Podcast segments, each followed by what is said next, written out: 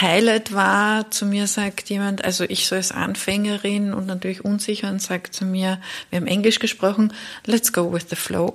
Und das war dann für mich klar, okay, das machen wir jetzt und das war großartig, ja? weil da diese Weichheit war und diese Kommunikation dann auch stattgefunden hat und ähm, der mich nicht mit Sachen überfordert hat, die ich nicht kann und wenn ich was nicht konnte, das sofort tariert hat und das war auch dieser Flow. Eigentlich hat es auch eine ganze Weile gedauert, bis ich überhaupt selber in der Lage war, jetzt eigene Interpretationen jetzt vorzuschlagen oder vielleicht einmal äh, jemand zu bremsen oder ich glaube, da war ich einfach lang nicht, nicht gut genug auch im, in meiner Tango-Technik, um das überhaupt zu machen ignoriert zu werden oder bei manchmal habe ich sogar das Gefühl, man ist fast lästig, wenn man jemanden anschaut. Das, das tut schon weh. Und damit habe ich schon öfter mal auch zu kämpfen gehabt und habe noch immer, ja.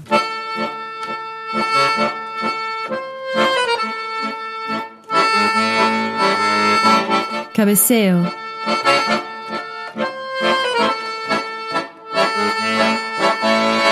Einladung zum Gespräch über den Tango Argentino. Ein Podcast von Heinz Duschanek. Vielen Dank für euer Kommen äh, zu dieser Podcast-Episode, ähm, wo im Mittelpunkt äh, Follower bzw. die sogenannte Follower-Rolle steht. Über dieses Wort möchte ich auch gleich sprechen mit euch, aber zuerst eine kurze Vorstellung. Äh, es sind drei Frauen hier, zwei davon tanzen schon länger, eine davon erst seit circa einem Jahr. Darf ich mit dir gleich beginnen, Sabine? Wie bist du eigentlich zum Tango gekommen? Wie, hast, wie hat der Tango dich entdeckt und umgekehrt? Der Tango hat mich entdeckt, so am Ende der Corona-Pandemie, als ich in einem Newsletter, so ein Kretzel-Newsletter gibt es da, so 20. Bezirk und über den Donaukanal drüber, ein Queer-Tango-Kurs angeboten wurde. Und dann dachte ich mir, jö, klingt interessant, aber ich weiß nicht, ob ich mich dahin traue. Und ich bin dann in einen anderen Kurs schnuppern gegangen in dieser Tanzschule und habe dann gesagt, aber eigentlich würde ich gern Tango tanzen, aber das ist halt Queer-Tango und ich habe keinen, keinen fixen Tanzpartner. dann habe ich gesagt, oh ja, da musst du hingehen, es geht eigentlich um Rollentausch. Und das war's dann. Also so meine Bedenken war schon ein bisschen, was heißt queer? Gibt es die Erwartungshaltung, ich muss jetzt lesbisch sein oder wie, wie läuft das? Und dieser Rollentausch, das war's für mich. Ich habe als Studentin 30 Jahre davor bin ich mal in so eine Tango-Bar gegangen, weil eine Freundin das ausprobieren wollte. Und da hat wirklich so dieser Tango-Lehrer dort so quasi in Vollblut-Macho mit jeder mal getanzt und uns aber nicht eingeweiht in die Schritte. Ich konnte gar nichts und haben mir gedacht, okay, der macht etwas, muss ich auch etwas machen, intuitiv. Und dann hat er mich stehen lassen und gesagt, beim Tango führt der Mann. Habe ich mir gedacht, was für ein Schmarrn. Und dann hat mich der Tango 30 Jahre lang nicht mehr gesehen.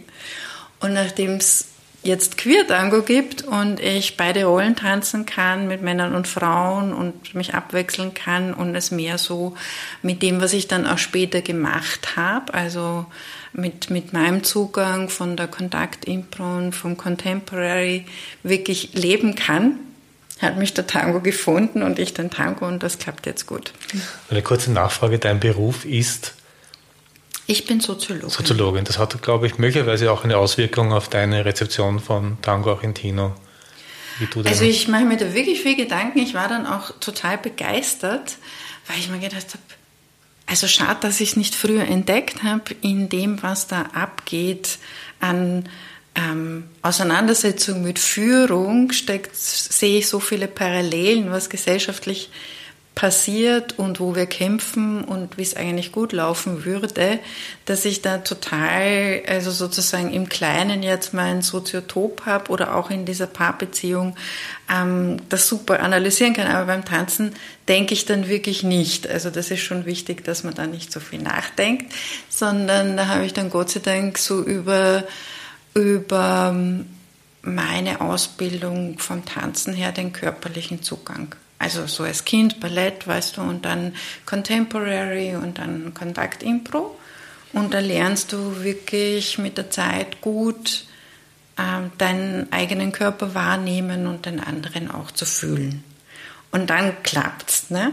Und das, das, darüber sprechen ja, wir noch genau. ausführlich. Genau. Also gesellschaftlich drüber gelagert ist ganz viel Patriarchat und ganz viel Kämpfe.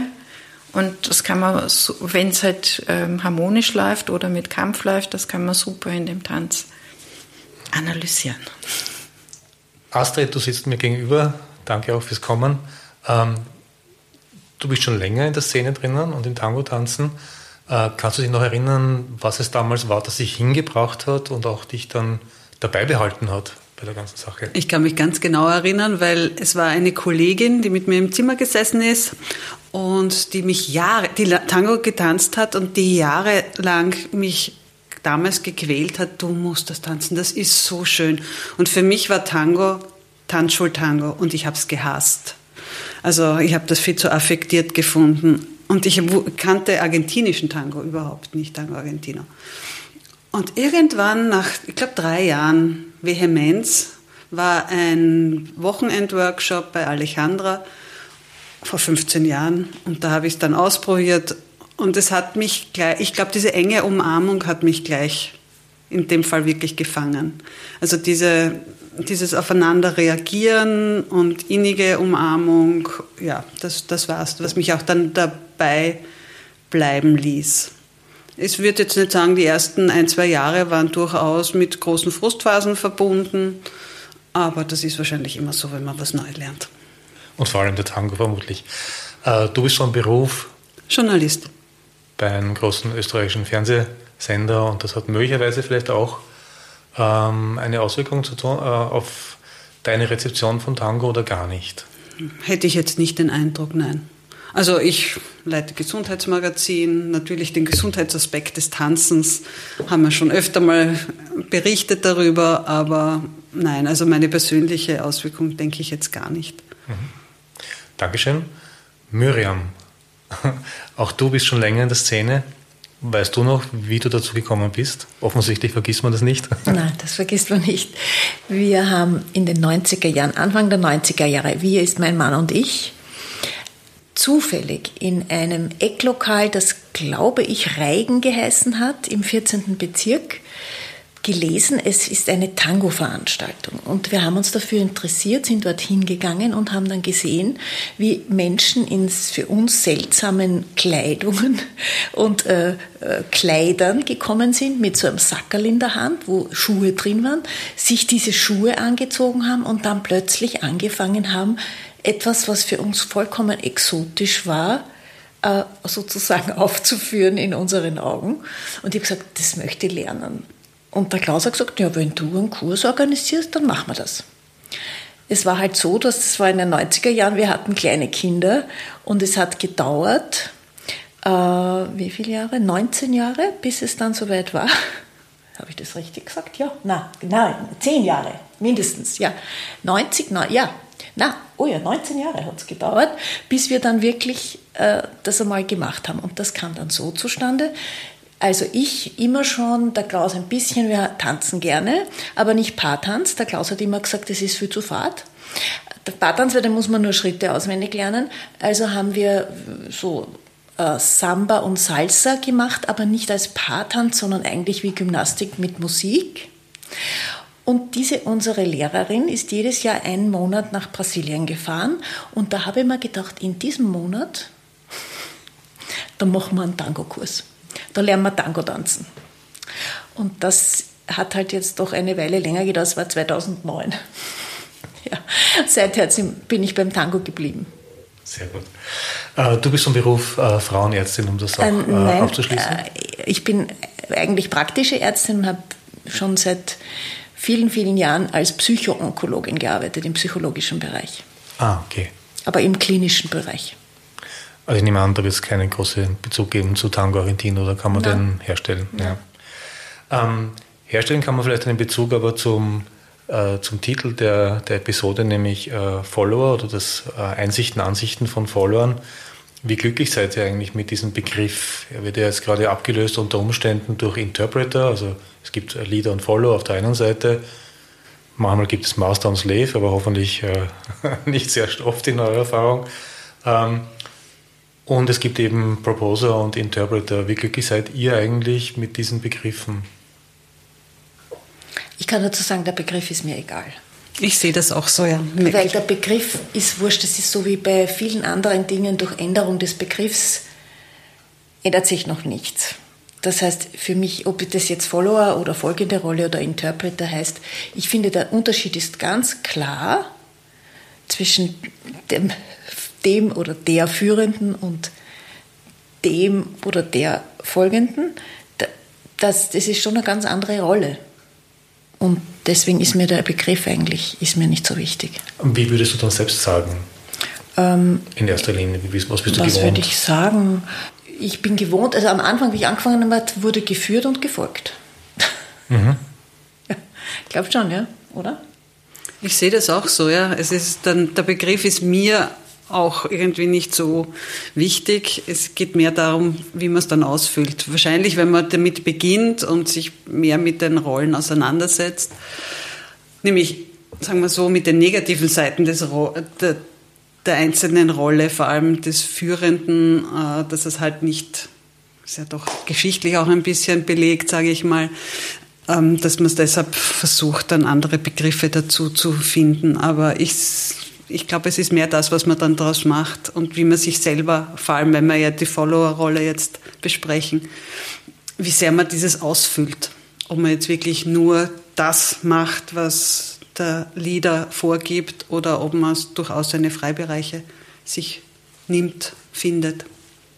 Aber hat es nicht irgendwas von diesem aktiv-passiv auch an sich unter Umständen? Ähm, wie, Sabine, wie, wie empfindest mhm. du das?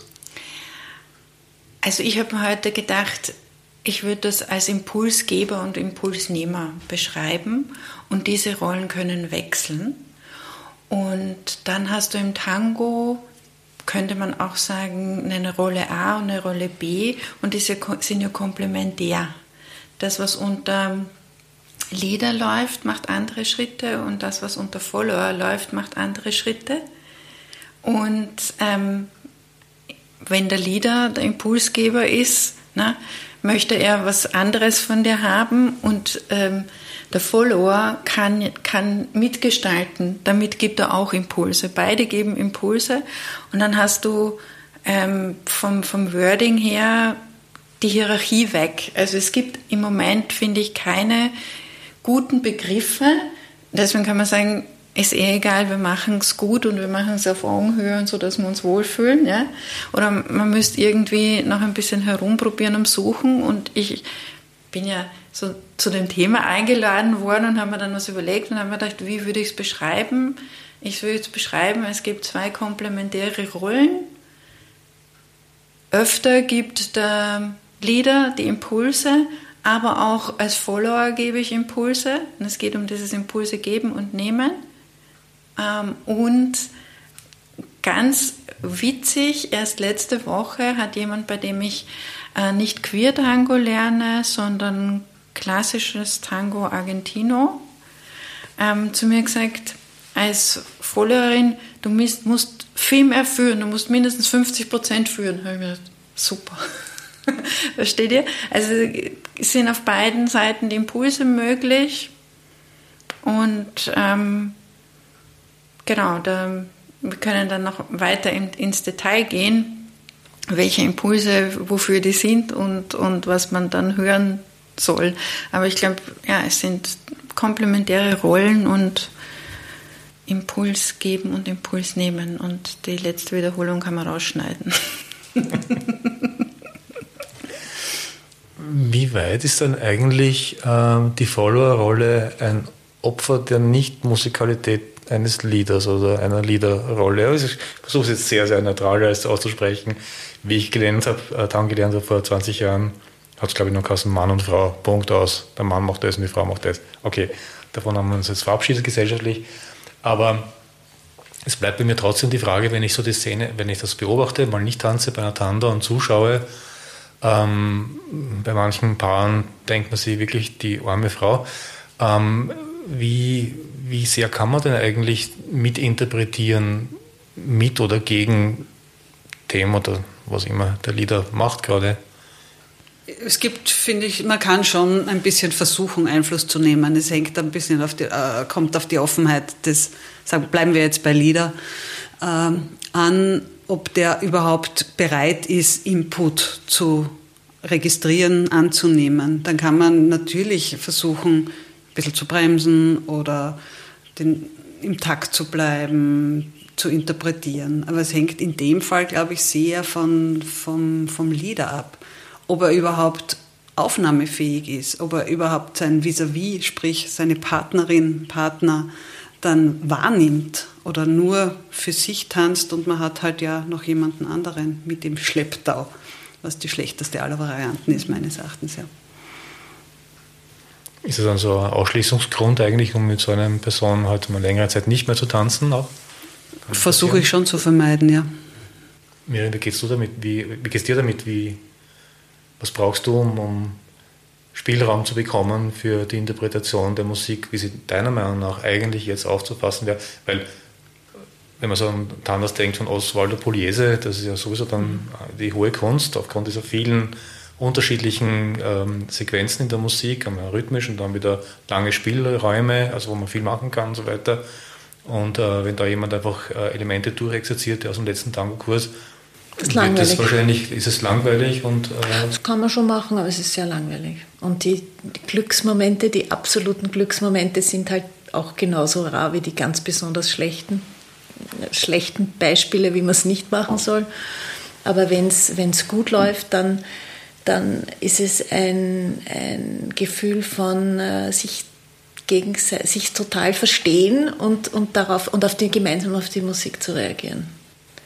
Und ich muss sagen, zu der folgenden Rolle muss ich noch sagen, dass zu der Zeit, wie ich angefangen habe, Tango zu tanzen, das eigentlich nicht in Frage gestellt worden ist, wer jetzt was tanzt. Und ich es auch nicht in Frage gestellt habe, obwohl ich das bei früheren Tanzkursen sehr wohl in Frage gestellt habe, so quasi, warum soll die Frau folgen, sondern es war eigentlich gerade der Reiz dieses exotischen Tanzes, diese klare Rollenaufteilung zwischen Mann und Frau zu machen. Das heißt, das war schon mal nicht zur Diskussion was ich für eine Rolle tanze. Und dann habe ich das Faszinierende gefunden, äh, zu versuchen zu spüren, welche Impulse der andere mir geben will und darauf möglichst äh, zu reagieren. Das habe ich sehr toll gefunden und wenn das jetzt dann noch jemand gemacht hat, der es gut konnte oder wo ich das Gefühl gehabt habe, das verstehe ich jetzt, das funktioniert, dann war das ein enormes Glücksgefühl und das hat sich über die Jahre eigentlich immer wieder so wiederholt auf einem anderen,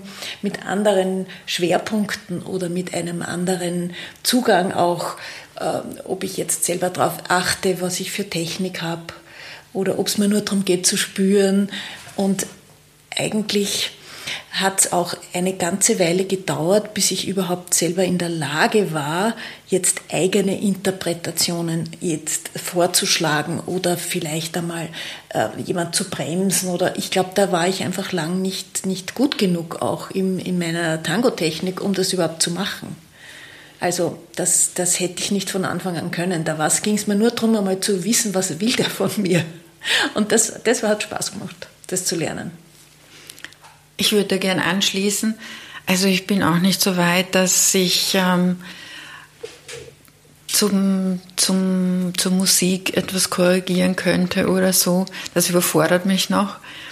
Aber ähm, ich, ich lerne gerade verschiedene Verzierungen und ähm, die auch zu platzieren und vorzuschlagen und zu signalisieren, dass ich jetzt den Raum dafür haben möchte. Und wie gehen wir dann vielleicht wieder raus aus dieser Verzierung? Und insofern ähm, lerne ich da jetzt zu gestalten als in der Follower-Rolle. Das geht, glaube ich, schon. Und ich würde gern was zu dieser zu, speziell zur Wahrnehmung sagen, das ist ja von euch beiden auch angesprochen worden, kriegt der Leader das überhaupt mit, ob ich folgen kann und ob das passt und ob ich auch was einbringen will. Ich glaube, das ist für beide das Um und Auf, dass sie sich wahrnehmen und den anderen wahrnehmen, welche Impulse kommen da. Das mit der Zeit zu schärfen und zu lernen, das macht Spaß. Und ich glaube, dass wir, so wie wir sozialisiert werden, auch wenn wir ganz tolle Eltern haben, dass in der Regel, dass da viel schief läuft, dass wir uns ganz viel dicke Haut zulegen, auch Mauern und wenig Körpergefühl haben und mitkriegen, was der andere körperlich kommunizieren möchte.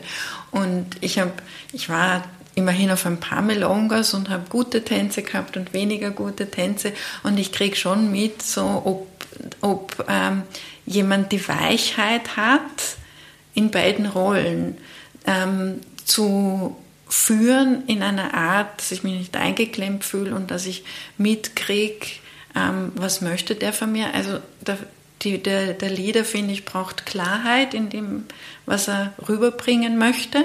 Und das sind ja nicht nur gerade Bewegungen, das sind ja auch sonst schon angedeutete Drehungen und so, dass ich das mitkriege, dass der die Klarheit hat und dass ich gut hören kann. Und beide brauchen dafür eine Weichheit. Und wenn das, wenn das total am Anfang nicht nur ungeübt ist, sondern steif ist und die, die, die, diese Durchlässigkeit fehlt, dann wird es halt schwierig. Ne? Dann, und dann beginnen auch die Kämpfe und dann versucht man sich vielleicht auf diese Hierarchie zu stützen und zu sagen, ja, aber jetzt führe nur ich und du musst ja folgen und so. Und dann wird es aber unlustig. Dann beginnen die Reibereien. Und ich glaube, eigentlich höre ich das ganz viel im Unterricht, aber es ist trotzdem, wenn man nicht von da kommt, ein Prozess, da durchlässig zu werden. Das wirft mir die Frage auf, weil du ja gesagt hast, du kommst auch vom Contact Improvisation. Äh, wie nahe oder weit weg denn, sind denn die beiden Konzepte zueinander, was diese, diesen spielerischen Umgang betrifft mit der körperlichen Kommunikation? Mir persönlich fällt sonst nichts ein, ähm, wo man so mit jemand anderem kommuniziert körperlich, außer im Kampfsport oder in der Kampfkunst, aber das ist jetzt wieder ein anderes Thema. Aber konkret Contact Improvisation versus Tango Argentino, wo siehst du da Gemeinsamkeiten und wo gibt es dann doch was Trennendes? Ähm, wo sehe ich sie, ist eine gute Frage. Ich habe unlängst bei so einem Kurs gelernt, die Improvisation sei das Gemeinsame. also dass sozusagen jeder Schritt im Moment geboren wird, der Impuls kommt und man folgt, das stimmt tatsächlich. Aber im Tango gibt es ähm, mehr, mehr Rahmen und mehr, mehr Schritte, also mehr ähm, vorgegebene Schritte, die man kombiniert. Und in der Kontaktimpro, das ist komplett offen. Es gibt keinen vorgegebenen Schritt. Man lernt heben, man lernt, rollen und ähm, sehr, sehr viel ist der Fokus auf, das, ähm, auf den Kontakt selber und wie der durch den Körper rollt und wie man damit improvisiert. Wo entsteht denn eigentlich dann die größere Intimität während des Tanzens? ähm, das wird oft gefragt. Für dich jetzt? Für mich, für mich würde ich sagen, es gibt keinen Unterschied in der Intimität. Es kann dort und da gut gelingen. Ich, ich, ich, ich glaube, hm, Intimität, die müsste, die müsste in beiden Tänzen gleich da sein, nur spielt man beim Tango mehr mit einem Schrittrepertoire. Mhm. Apropos Spritrepertoire, die Frage geht es an Miriam und Astrid. Wie schnell habt ihr euch entdeckt äh, in euren Beginnzeiten, Beginnerzeiten, worum es bei Tango Argentino wirklich geht? Also wo da der große Unterschied zu diesem Standard-Tango zum Beispiel ist oder dem Ballroom-Tango, den es ja auch gibt. Also wann habt ihr entdeckt, Tango Argentino ist nicht ein Abwickeln von Schrittfolgen, wenn man es gescheit macht? Gleich von Anfang an im Grunde, ja, doch. Lag das an dem, an dem Unterricht? An, ich denke, ja. Ich denke schon, ja. Also ich kann jetzt, nachdem man immer nur einmal beginnt, kann man das so schwer beurteilen. Aber ich denke, es wurde gleich, also bei mir gleich von Anfang an, Alejandro hat das gleich von Anfang an kommuniziert, dass es eben nicht um fixe Schrittfolgen geht. Natürlich gibt es dann kleine Sequenzen, sage ich mal. Aber es ist ja nicht so, dass man die um nur eingelernten Sequenzen aneinander hängen muss, selbst von Anfang an, sondern halt einfach mitgehen. Mit einfachen Ochos kann man ja schon wirklich viel machen, auch in der Rhythmik und so. Also nein, von Anfang, von Beginn an. Ja, das war bei uns auch ja. so. Ja. Mhm. Es wurde gesagt, aber es hat manchmal dann doch Abfolgen gegeben. Aber es, es war von Anfang an äh, klar, es geht darum, dass, dass eine, eine Interpretation der Musik gefunden wird unter Verwendung von Drehungen und Vorwärts- und Rückwärts- und Seitwärtsschritten. Und der Unterschied ja auch mit, der Partnerwechsel, äh, mit dem Partnerwechsel mhm. nach jeder Tanda. Also nicht obligatorisch, aber doch, weil wenn man so Tanzschuld, also ich sage jetzt Ballroom, tanzt er doch meistens mit einem Partner, mit dem er halt das alles einstudiert und mit dem er halt dann gut kommunizieren kann. Also fast schon choreografisch. Genau, während Tango Argentina ja gleich von Anfang an das nie ein Thema war. Allerdings muss ich sagen, wir waren in einer relativ kleinen Gruppe, die gelernt hat, einmal in der Woche eineinhalb Stunden Unterricht. Und es hat zwei Jahre gedauert, bis wir begonnen haben, auf Milongas zu gehen. Und bis dahin habe ich das Gefühl gehabt, ja, wir lernen sehr gut dazu. Wir sind schon ziemlich gut jetzt. Und erst wie ich dann auf den ersten Milongas war und wirklich mit jemand Fremden, der nicht mit mir im Kurs war, getanzt habe, habe ich gewusst, ich kann überhaupt nichts. Ich wusste überhaupt nicht, was der von mir will. Wir haben in der offenen Umarmung gelernt, um, um sozusagen die Technik besser zu lernen. Und ich, ich kann mich an die erste enge Umarmung von einem Tänzer erinnern, den es leider in der Tango-Szene nicht mehr gibt. Und ich habe mir nur gedacht, was will der von mir? Ich habe überhaupt nicht gewusst, was ich tun soll. Und das ist natürlich nach einem, einem zwei Jahren Kurs ist es ein bisschen schwach. Sabine, wie geht es denn dir damit? Weil wenn du von vornherein schon ähm, beide Rollen mhm. lernst, hast du vielleicht einen anderen Zugang. Ich nehme an, dass ihr nämlich in erster Linie nur die Follower-Rolle gehabt habt. Genau. Und ist das jetzt aber anders, wenn man schon auch Lieder mitnimmt, dass das Sensorium da irgendwie... Ich finde das sehr hilfreich und ich möchte es nicht ohne lernen. Es ist total hilfreich, weil ich immer weiß, was der andere will oder braucht. Also ich kenne beide Seiten. Es ist auch manchmal überfordernd und dann gebe ich mir eine Pause. Also manchmal ist das, man kann ja sehr schön fliegend wechseln. Das ist, wenn man es noch nicht so gut kann, überfordernd. Ja? Aber wir, wir tauschen halt zwischen den Übungen oder zwischen den Liedern. Ja? Ähm, also es, es, kann schon überfordernd sein, gleichzeitig ist es ein Segen. Also wenn man sich darauf einlässt und sich mal eine Pause gönnt. Und das andere ist auch, wir, wir tauschen die Tanzpartner permanent während einer Stunde, während einer Tango-Stunde. Und ähm, da hat man halt verschiedene Leute dabei, mit denen man besser oder schlechter zusammenkommt und da lernt man dabei. Und manchmal ist das auch überfordernd und zu viel, aber für uns war es von Anfang an selbstverständlich. Deswegen, also, und sie haben uns auch sehr ermutigt, auf Melongos zu gehen, weil sie gesagt haben, nur so lernt man es. Und ich bin dann bald mal auf meine, eine Melonga gegangen, zuerst eine Praktika am Samstag und am Sonntag auf eine Melonga, weil ich hatte so einen tollen Tanzpartner, der so großartig geführt hat, dass mir dachte, wow, ich kann es schon. und dann bin ich gleich auf eine Melonga gegangen.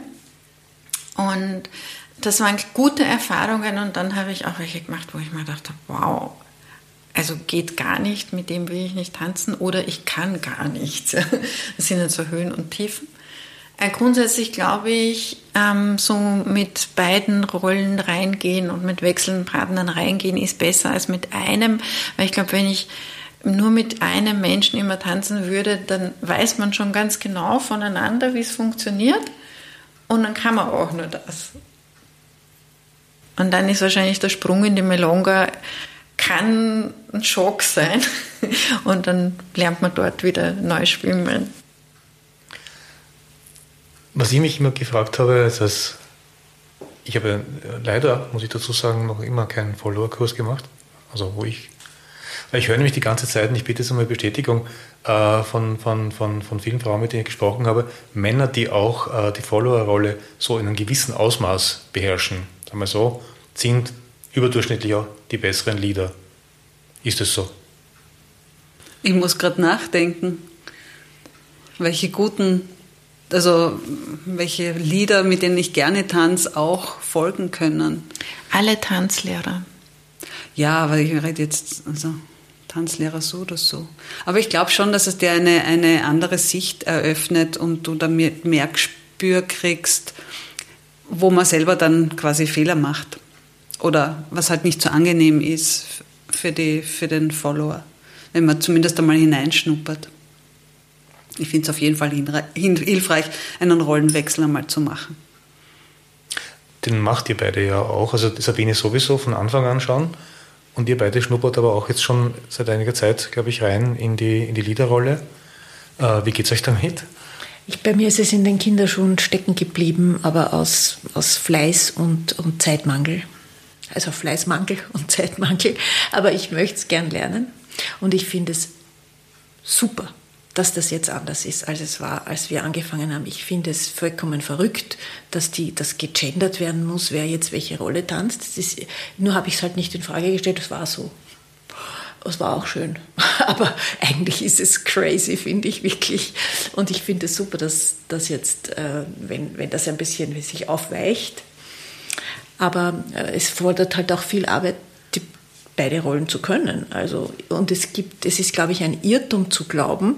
Ich habe einen guten Freund, einen Tango-Tänzer, äh, der, der schon lange tanzt und der aber mir signalisiert hat, ah, geh, führen kannst du mir immer, komm, üb mit mir, weil das quasi das kann er, das folgen kann er jeder so ungefähr. Und es hat natürlich nicht gestimmt, ja. Also das ist nicht so einfach.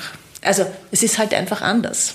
Aber ich finde auch die, das, was ich, das bisschen, was ich vom Führen gelernt habe, finde ich auch schwierig, sehr schwierig, äh, weil ich ähm, ja zuerst einmal mich wieder daran erinnern musste, wenn ich was will, muss ich es machen.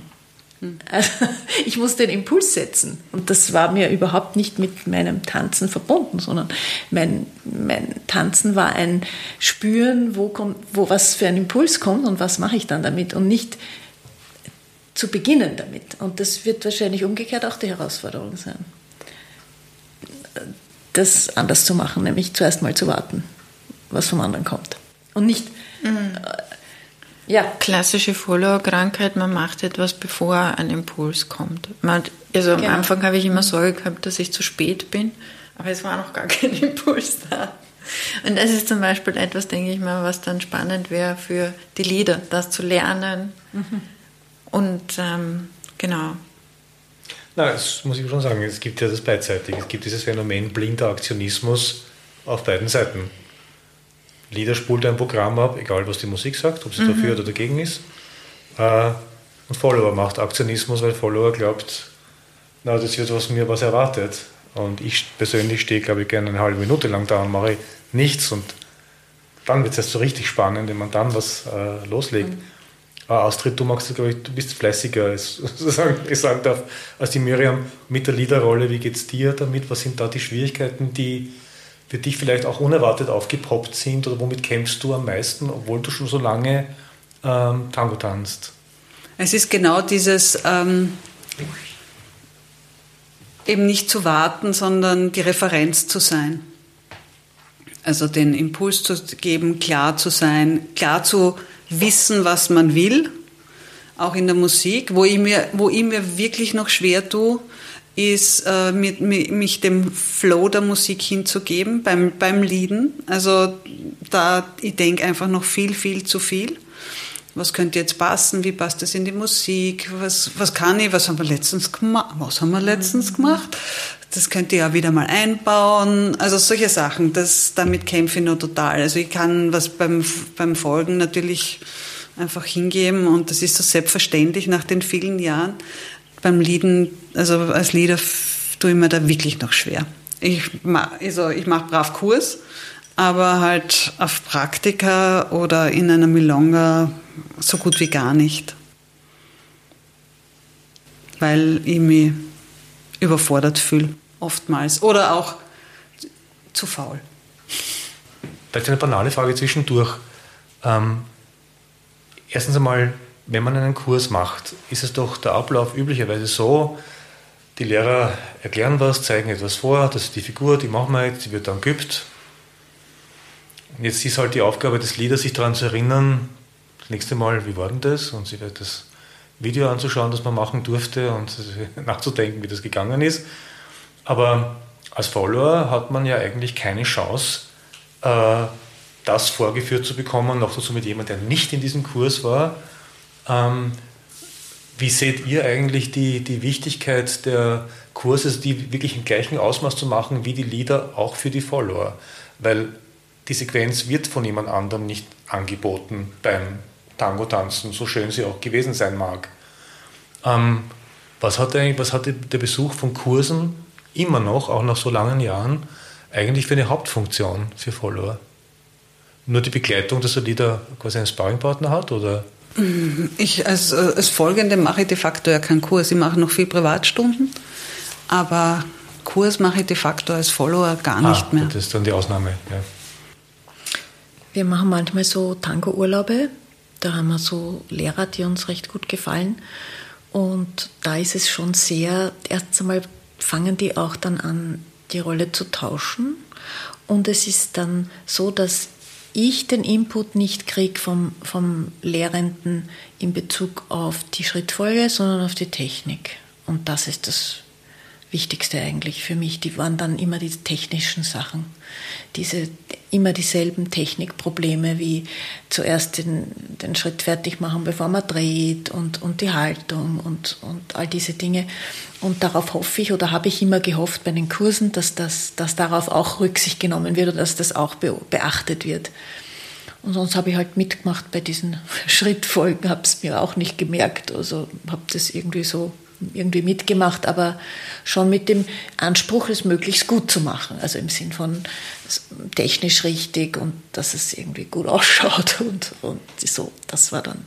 Aber es stimmt. Ich habe mir oft gedacht, eigentlich haben die, die Folgenden weniger davon als die, als die Führenden.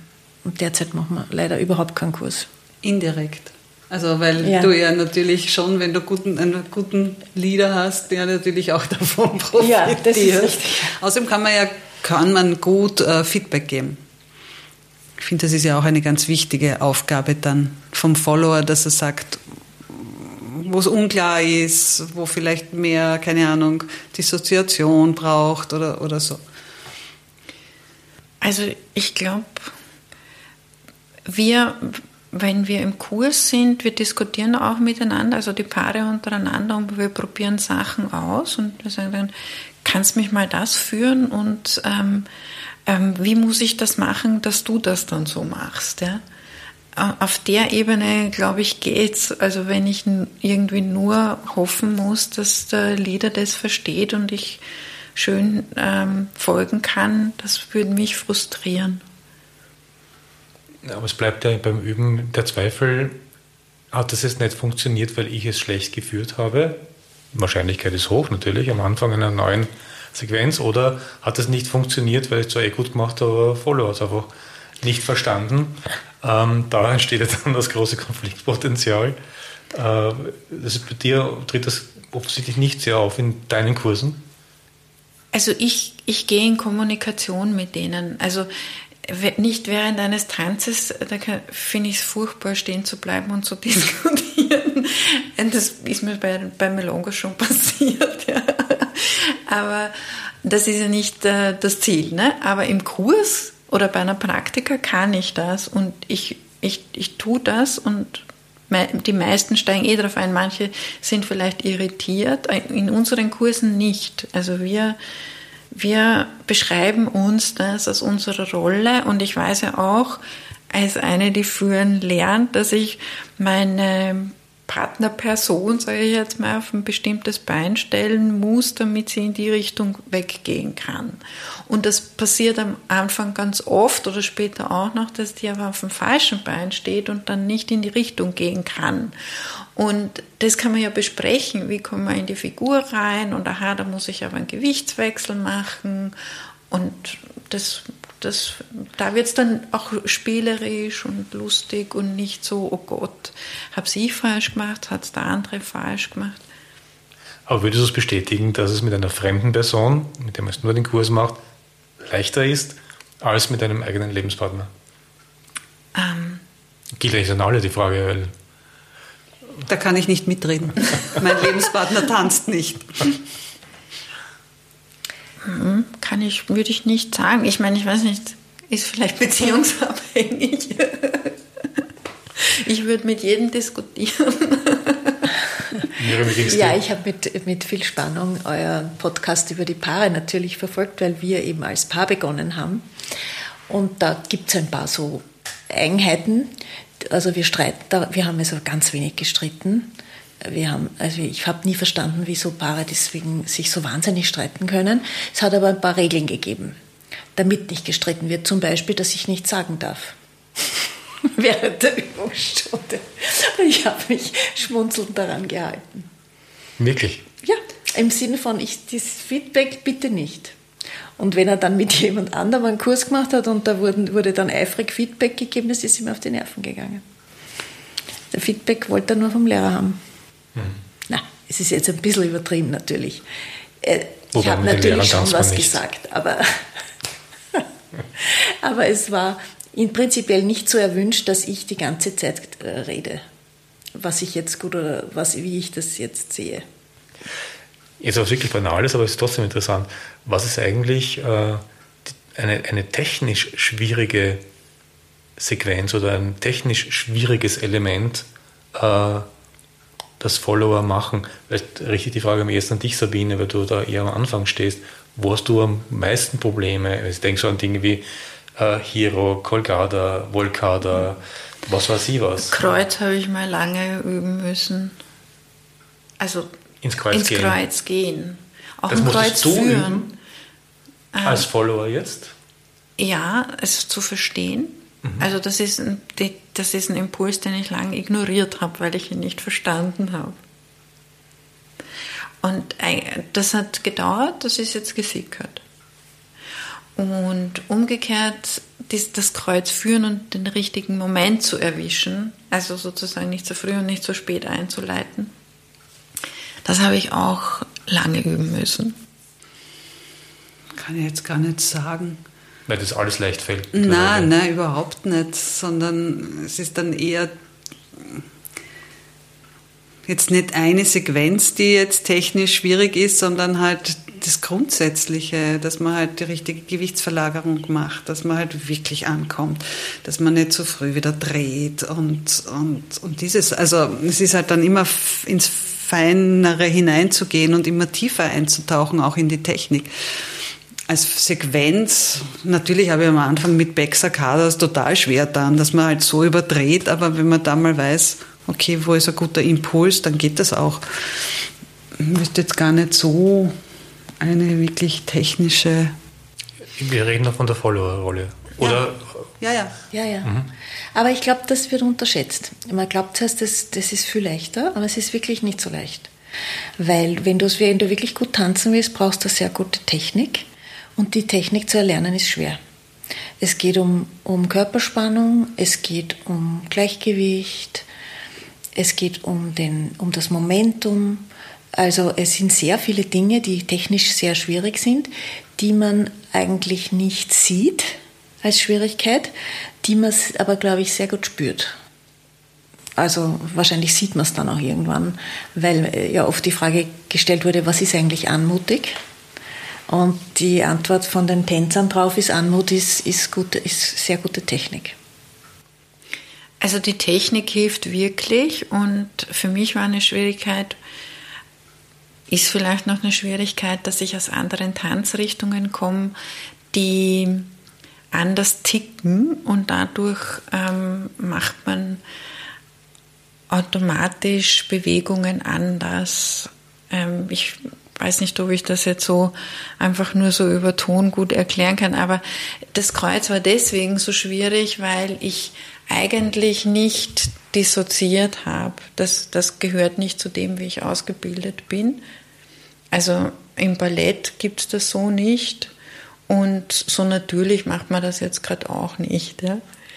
Und, ähm, und das, das zu verinnerlichen, man kann dann auch Technik sagen, ne, wie man das macht und dass man das dann ohne viel Denken abspult und es natürlich fließt, das hat gedauert. Ähm, genau, also das, das sind echte Schwierigkeiten und Technik heißt dann etwas so oft üben, also so wie im Exercis, dass man einfach Sachen so oft macht, dass sie dann, dass sich der Körper daran erinnert und man es flüssig abspielen kann. Und jetzt kann ich ein Kreuz zumindest als Geführte schon relativ gut führen, stolper ich immer noch ein bisschen drüber. Ne? Also Dinge, die, die wir sonst nicht machen oder nicht gelernt haben oder anders gelernt haben, dann für ein Tango wieder anders lernen, sind schwierig. Und in der Kontakt-Impro darfst du sowieso alles.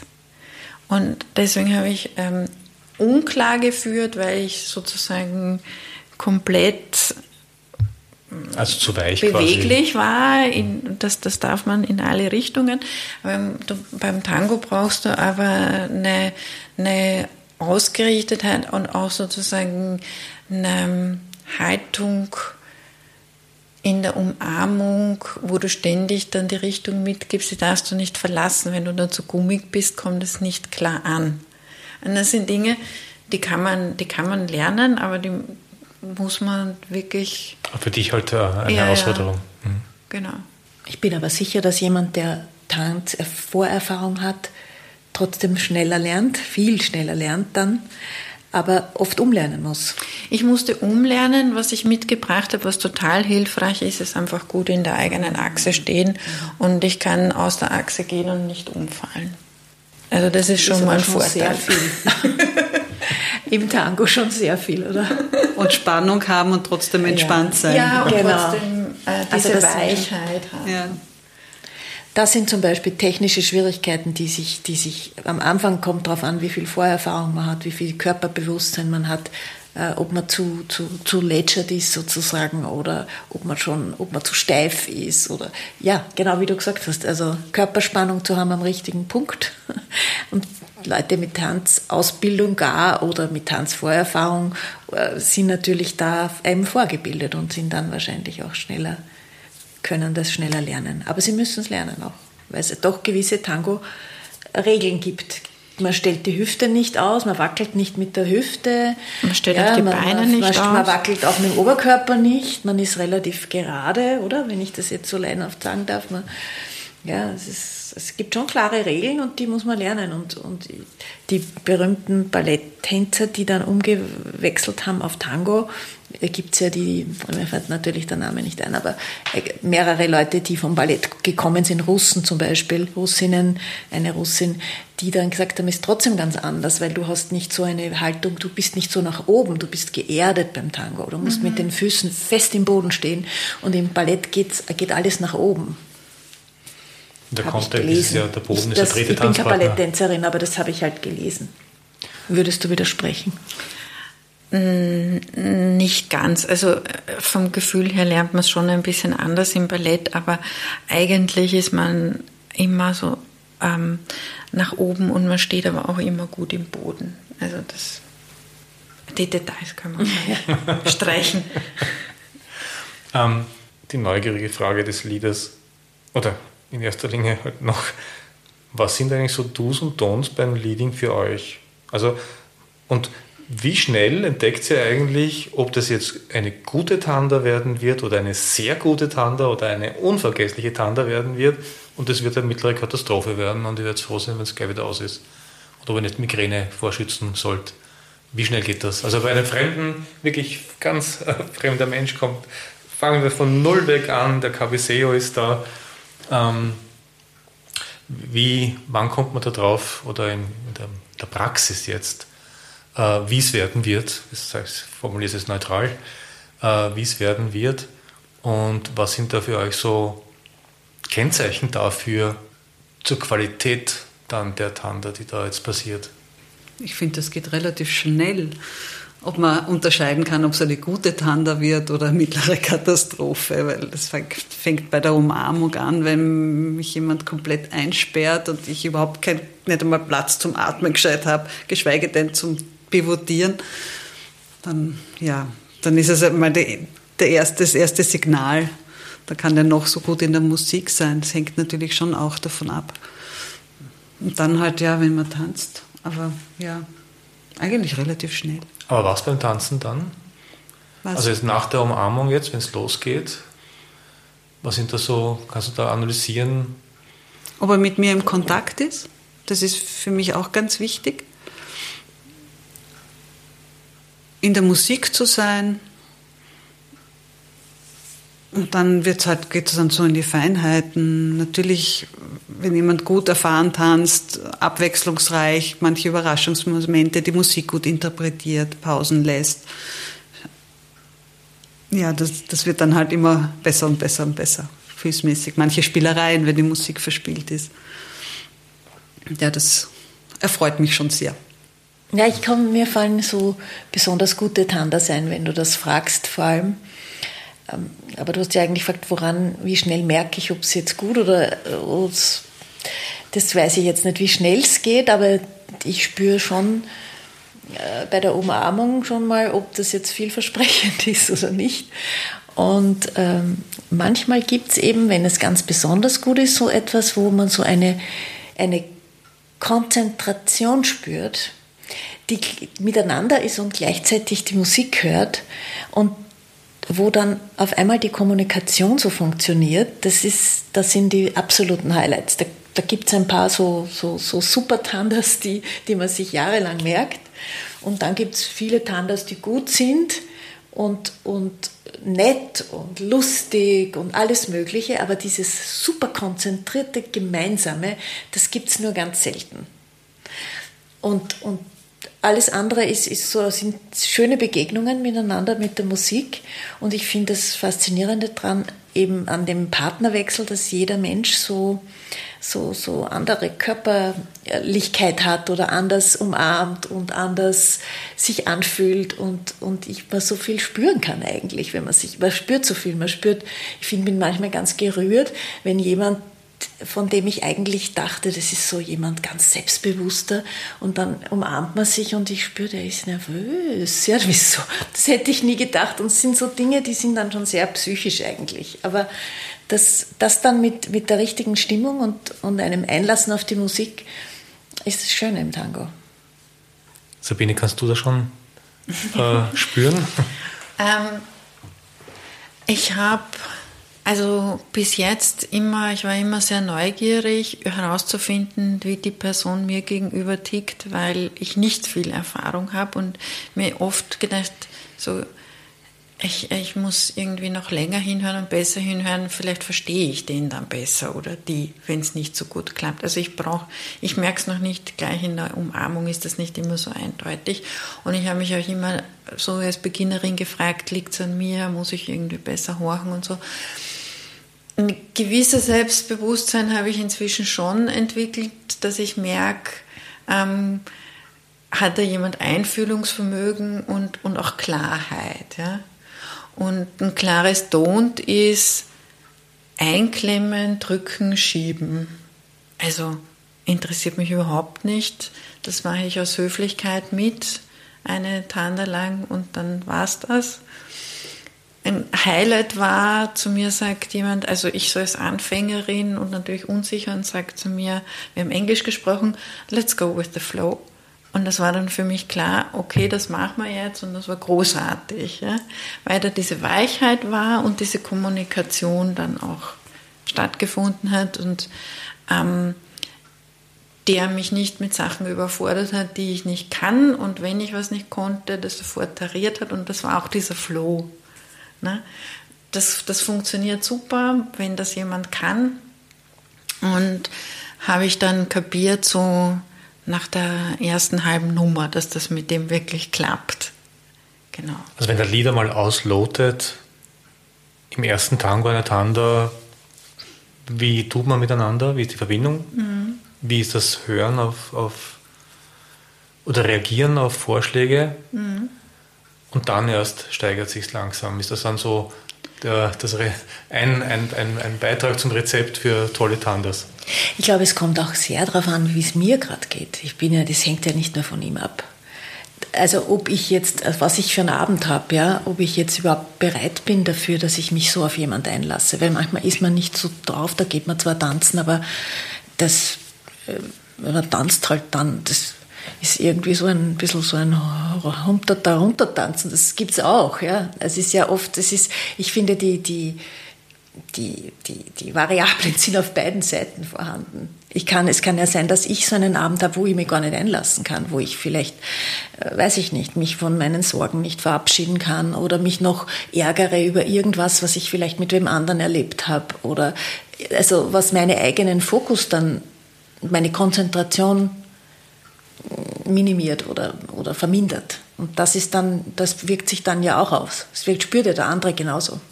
Ich tanze also, weil ich noch in der traditionellen äh, Tango-Welt äh, groß geworden bin, also hauptsächlich mit Männern.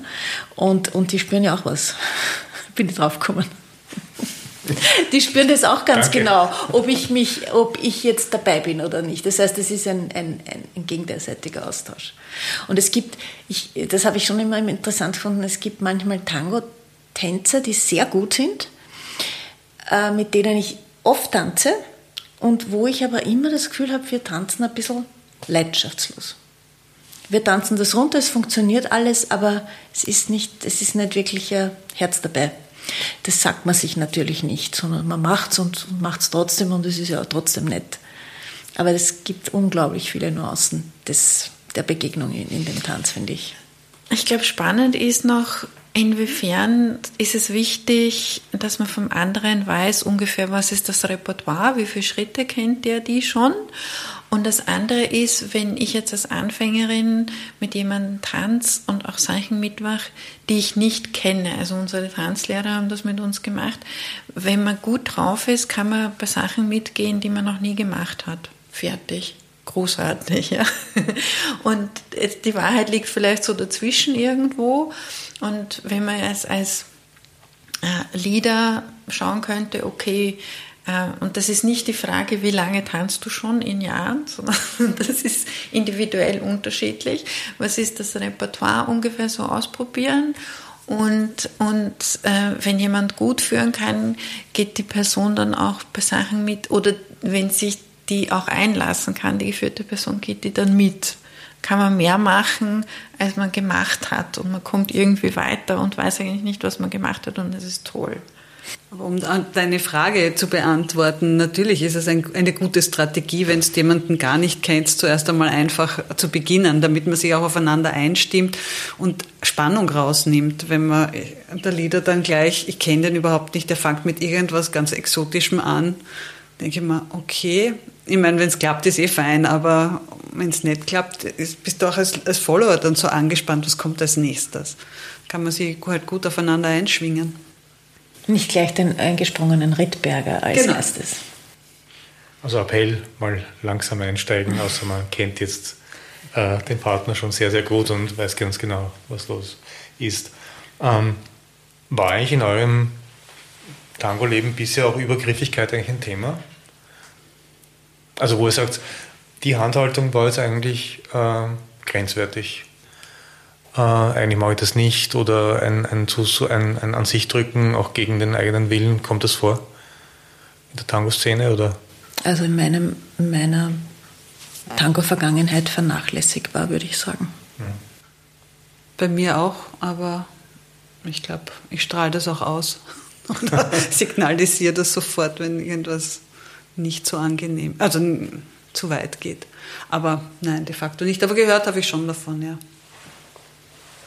Ich kenne es nicht bisher. Ich habe viel Respekt erlebt. Auch eher Schüchternheit manchmal. Ähm, und ich glaube, ein guter Einstieg ist auch mal miteinander zu atmen. Und die Zeit nehmen sich viele nicht. Das ist noch zu deiner letzten Frage, glaube ich, ganz interessant. Ähm, wenn man jetzt mit einer Gelassenheit reingeht und anfangen kann, miteinander zu atmen, und zu schwingen, dann gelingt es viel eher. Also die, die so sofort wegpreschen und ich bin schon mal irgendwie so leicht äh, daneben, so eine Millisekunde, wird, äh, kommt man schon schwerer rein. Also es wäre ein Qualitätssiegel, ein Qualitätsmerkmal mhm, für, für durchaus, finde ich. Das Atmen, ja. Und dann ist mit dem Ausatmen loszugehen und mhm. nicht Gerade mit dem Einatmen. Also das hat auch mit Stress zu tun, ne? dass man sich da reinhudelt oder ob man die Ruhe hat. Ich weiß eh, was ich mache. So wie eben dieses Beispiel, der sagt zu mir, let's follow the flow. Der wusste, was er tut, dass er das kann. Und dann ging es auch. Tango tanzen fängt aber schon vor dem Tanzen und auch vor der Umarmung an, nämlich mit, äh, wenn man es genau nimmt, mit dem Cabeceo. Wir fragen also die Leute nicht, wie es tanzen, sondern äh, wir stellen Blickkontakt her und warten auf das äh, freundliche Erwidern oder eben das Wegschauen. Ähm, jetzt ist es so, dass es weniger Männer als Frauen gibt, überdurchschnittlich, also überdurchschnittlich oft ja, im Milongas. Das heißt, Männer werden wahrscheinlich, wenn sie, wenn sie tanzen, häufiger tanzen als Frauen, wenn wir bei diesen klassischen äh, Aufteilung bleiben. Wie geht ihr um, nicht aufgefordert zu werden, mal längere Zeiten? Ihr wollt aber unbedingt tanzen, weil vor allem die Tanda, die hat jetzt genau die Musik, die so großartig ist. Keine Ahnung, was immer als passend ist, Poliese, man kann es einsetzen, Tarenzo, äh, Canaro, was auch immer. Ähm, und, und auch versuchen, den Blickkontakt selbst herzustellen mit jemandem und na, da ein Felsblock. Habt ihr da eine Strategie entwickelt, damit umzugehen? Ich meine, man kann natürlich sagen, ja, das lasse ich nicht an mich ran, aber ist das wirklich so? Also das ist absolut nicht so, dass ich, dass ich es nicht an mich ranlasse. Also da könnte man ein Buch drüber schreiben.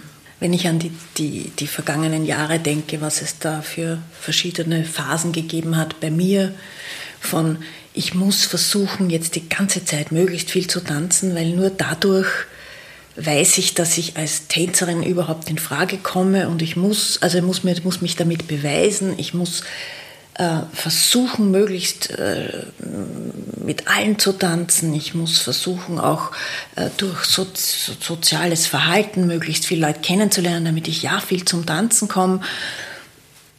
Diese ganze Aufgeregtheit und, und der Stress dahinter, der dann ein bisschen weniger wird mit der Zeit.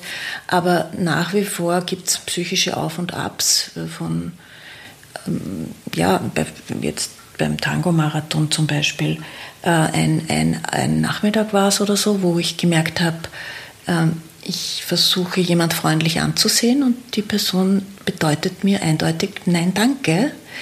Und wenn das zwei oder drei hintereinander machen, bin ich angefressen. Also dann, dann, dann bin ich enttäuscht und, oder wütend oder das gefällt mir nicht. Also das ist also Zurückweisung und damit umzugehen ist schwierig, finde ich. Und ich, ich bewundere Leute, die das gut von sich weisen können. Also ich habe schon mit Frauen gesprochen, die da völlig anders gesprochen haben, als ich es tun würde, die gesagt haben, ja du, so, so quasi, mir ist das egal oder wenn er mit mir nicht tanzen will, ist er selber schuld oder solche Dinge. Das, das also wäre eine Strategie, nicht? ja, so es ist eine Strategie. Aber ich muss sagen, ich habe da schon viel gelitten auch unter Zurückweisungen. Und ja, also was ich also sicher nicht ertragen könnte, wäre jetzt äh, in einer, in einer, in einer Milonga zu sitzen und dann tanzt niemand mit mir. Also das ist, also da gibt es andere, die, die, das auch sagen, sozusagen, wie viel sind die maximalen Sitztandas und dann muss ich nach Hause gehen sozusagen. Aber da, da bin ich in einer bisschen privilegierten Situation, weil äh, eben mein Mann auch da ist und äh, der ist zwar jetzt nicht so, dass er, dass er immer schaut, ob ich eh zum Tanzen komme, aber ich kann ihn dann darauf aufmerksam machen, dass ich jetzt gern wieder mal tanzen würde, wenn es wirklich so eine Situation ist, wo so ein Frauenüberschuss ist, dass man wirklich viele Tandas aussitzen muss. Aber ich habe schon viele andere Sachen auch gehört von Frauen, die gesagt haben, ich will gar nicht so viel tanzen oder schon gar nicht mit jedem und ich bin selber so wählerisch und aber das war ich eigentlich nicht so. Also ich bin jetzt nicht so jemand, die, die sich immer gedacht hat, ich tanze wirklich nur mit ganz Ausgewählten. Oder ich, die ersten Jahre wollte ich so viel wie möglich tanzen. Und jetzt bin ich jetzt bemühe ich mich oft auch nicht mehr so. Ich denke mir, sie sollen ruhig kommen. Also es ist ein bisschen anders geworden. Es hat sich, da hat sich viel verändert. Bei mir ist das so ähnlich wie bei der Miriam, ja. Es ist auch die Entwicklung, am Anfang halt möglichst viel, teilweise sogar gezählt, wie viele Tandas waren es heute? Oder zumindest gleich viel Tandas tanzen wie sitzen. Und es ist natürlich ignoriert zu werden oder bei manchmal habe ich sogar das Gefühl, man ist fast lästig, wenn man jemanden anschaut. Das, das tut schon weh. Und damit habe ich schon öfter mal auch zu kämpfen. gehabt und habe noch immer, ja. Hast du da für dich was entwickeln können, das dann ganz gut funktioniert, wie du damit umgehst, oder bist du da auf der Suche nach wie vor? Oder ist es halt so und. Äh es, ja, muss man halt akzeptieren. Ich meine, ich tanze auch nicht mit jedem und ich versuche auch manchmal Blickkontakt zu vermeiden, wenn ich halt gerade nicht mit dem, demjenigen, bei mir sind es auch meistens Männer, sagen wir mal so, aber nicht nur, nicht tanzen will. Aber auch die positive Seite, ich meine, es hängt dann auch, ob man ein Cabaseo gut anbringen kann, hängt auch natürlich von der eigenen Stimmung, Stimmung ab, ja, bei mir.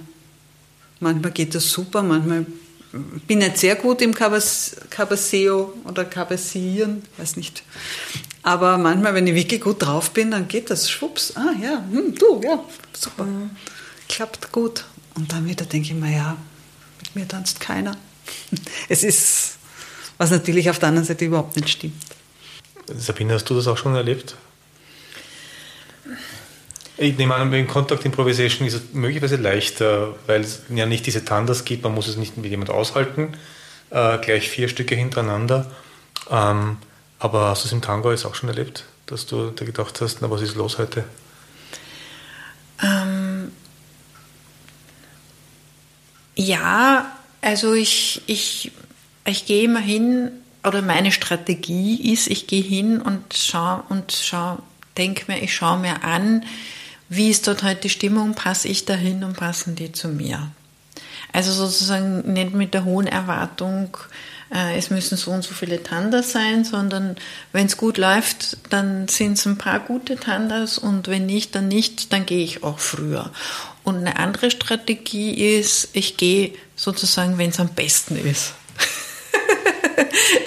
Da fühlt man sich großartig, denkt sich heute, was wirkt wirklich eine super Melonga und dann bleibe ich nicht mehr wahnsinnig lang. Ja? Also es am schönsten ist. Wenn es am schönsten ist, ähm, gehe ich und äh, vorher nicht so hoch stapeln. Ich denke mal, also am Anfang war ich auch sehr unerfahren. Ich bin dann einmal so am Rande gesessen und habe mir gedacht, irgendwie finde ich da halt nicht rein und dann gehe ich auch. Also den Frust hole ich mir dann nicht ab. Also kann ich festhalten, Tango Argentino ist eine Dauerübung in Gelassenheit. Absolut, oder? definitiv, ja.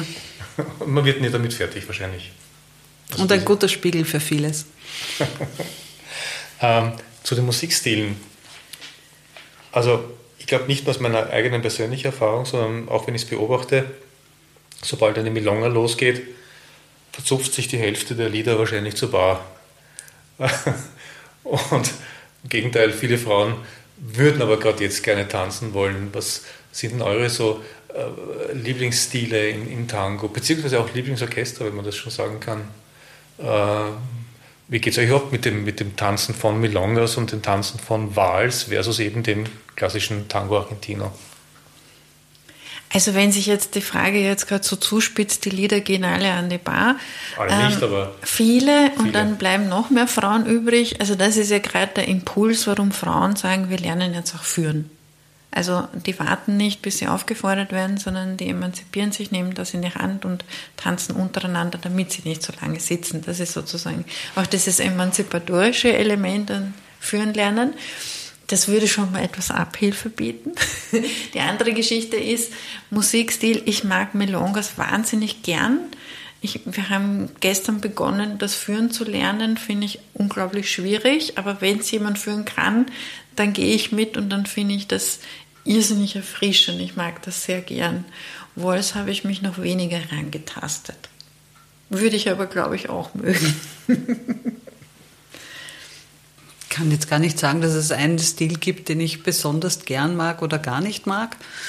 Ähm, am Anfang war es Walzer, Wals, der, wo ich unbedingt tanzen musste, dann hat sie das irgendwie relativiert. Nein, Tango, die Kombination, es ist die Abwechslung, die es einfach wirklich auch schön macht. Es gibt natürlich ein, zwei Lieder, also von Fresedo, Buscando, da schmelzt sie dahin. da möchte ich unbedingt tanzen, aber ansonsten bin ich da. Bei manchen sind auch diese, also grundsätzlich mag ich diese älteren 20er Jahre sehr rhythmischen nicht so gerne, aber es gibt auch gute Lieder, mit denen das total Spaß macht, weil es halt so verspielt ist und die Feinheiten herausarbeiten. Ja. Vielleicht können wir auch zurückfragen, warum gehen die Lieder an die Bar, wenn äh, Milongas Ich bin kommen? froh, dass du das sagst, weil ich wollte euch nämlich fragen, was ihr glaubt, warum das so ist. Ich habe mal gehört von einem, von einem Mann, der gesagt hat, das ist so, da traut man sich nicht mit jeder tanzen, das ist so riskant, da kann man nur mit jemandem tanzen, den man gut kennt, wo man weiß, das funktioniert. Und ich habe ihm widersprochen und habe gesagt, das finde ich gerade bei der Milonga wurscht weil das ist ein lustiger Tanz und da kann ich mir ruhig einmal, da kann ruhig einmal was schiefgehen. Wenn da ein wahnsinnig pathetischer Liebesgesang äh, äh, ist und dann ist eine lange Pause und dann stolper über, über seinen Fuß, finde ich das viel unangenehmer als bei einer Milonga, wo, wo das eigentlich schon von sich aus lustig ist, wo man eigentlich gar nicht so perfekt tanzen muss, finde ich. Also es, es ist an und für sich schon mehr ein Spaß. Aber ich weiß nicht, ob das stimmt, dass das der Grund ist, warum viele an die Bar gehen. Ich kann es, glaube ich, weiterspiegeln an die Astrid, weil du machst ja auch Leading äh, mehr offensichtlich oder fast gleich, aber schon länger. Ähm, wie geht es dir mit Milonga tanzen? Also nachdem ich auf keiner Milonga, also auf keiner Milonga führe, kann ich da jetzt auch nicht so wirklich sagen. Aber es, es, nein, ich finde es jetzt auch nicht schwieriger. Für mich, also als Lieder ist für mich Wals am absolut äh, schwierigsten. Weil? In dieser runden Bewegung, äh, den, den Tanz, also das, was auf der Tanzfläche sich abspielt, äh, mich, Partnerin oder Partner unter Kontrolle zu halten, das ist für mich am schwierigsten. Also diesen Flow aufrechtzuerhalten. Diesen Flow aufrechtzuerhalten, ja. ja. Da ist vielleicht mein Repertoire noch nicht groß genug oder mein, meine Übung, nachdem ich ja nur Kurs gehe und so wenig übe, ist es wahrscheinlich das das Problem. Für mich persönlich wäre es noch ähm, dieser Stilwechsel, den ich für mich als wenig Geübte ziemlich fordernd, wenn nicht überfordernd finde. Aber ich weiß nicht, ob deswegen die Lieder gehen. Naja, eben könnte ich sagen, ich verweise auf die nächste Episode nach dieser, wo ich dann hoffentlich mit Liedern spreche, auch darüber, weil es ein großes Thema eigentlich ist. Aber diese, dieses absolute, diese absolute Bestimmtheit, dieses vollkommene sich sicher sein und wissen, was man jetzt tut und wie man im Rhythmus bleibt. Und da gibt es keine Gnade, es gibt keine Pause. Mhm. Ich kann im lange nicht stehen bleiben, eine halbe Minute mal nachdenken und so tun, als wäre das jetzt wegen der Musik. Ähm, also ich muss mir todsicher sein und das auch wirklich todsicher exekutieren. Mit einer derartigen Selbstverständlichkeit, dass man auch nicht merkt, dass da jetzt ein Nachdenkprozess dahinter steckt, sondern es muss noch dazu vollkommen natürlich kommen, damit es eben widerspiegelt. Und das ist, un, also für mich aus meiner persönlichen Erfahrung, unfassbar schwer. Okay. Ja, und äh, es ist, man sagt auch, also viele nehmen an, und außerdem ist alles schneller in der Milonga. Das stimmt das genau genommen eigentlich nicht. Aber äh, natürlich, äh, wenn man diesen Lisa-Modus umschaltet, also doppelte Schrittgeschwindigkeit, na dann ist es halt einmal doppelt so schnell. Und das Hineinkommen in dieses, aber jetzt ab jetzt, in dieser Millisekunde beginnen wir mit der doppelten Geschwindigkeit, mit der doppelten Schrittgeschwindigkeit, ähm, ist für mich auch noch schwierig in vielen Fällen. Kommt darauf an, auf welche Seite, nach rechts leichter als nach links. Ähm, das Aufhören vielleicht nicht so.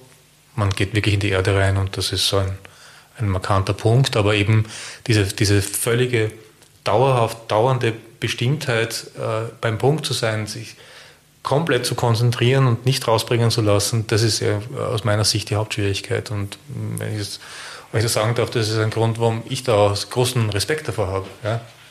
Und niemals, äh, wenn ich zu einer Milonga komme und äh, das zweite Tanda ist bereits eine Milonga, würde ich schon die tanzen. Mhm. Ich muss jetzt warm werden für die Milonga. Mhm. Wie geht es euch mit Tango Nuevo? Also wie ich Tanz, äh, zu tanzen begonnen habe, war Tango ich Nuevo... Ich nicht Piazzolla, sondern also nein, wirklich nein. so Gotham Project und, und diese äh, Schiene. Also wie ich begonnen habe, war Tango Nuevo noch viel verbreiteter, vor allem in Wien. Das war durchaus, gab ja sogar mal ein kleines Festival, Tango Nuevo Festival. Also ich finde es Repertoire erweitern. Also ich finde es durchaus anregend. Es, es ist nur, dass viele glauben, bei Tango Nuevo können sie sich aufführen, wie auch immer sie glauben und wollen und können jegliche Technik äh, über Bord werfen. Und das ist eigentlich genau das Gegenteil. Du musst unheimlich in der Achse sein. Du musst noch mehr aufeinander eingehen als bei in einer enger Umarmung. Also ich finde es viel komplexer, aber da durchaus auch fordernd und sehr schön. Wenn es mit jemandem gut geht. Ich bin mir jetzt gar nicht sicher, ob wir über das Gleiche sprechen, wenn wir über Tango Nuevo sprechen. Also ich würde Tango zu jeder Musik tanzen, die einfach einen Vierertakt hat. Finde ich total schön. Und das funktioniert und das passt, gibt es nur in Wien nicht. Aber im Wohnzimmer mache ich das.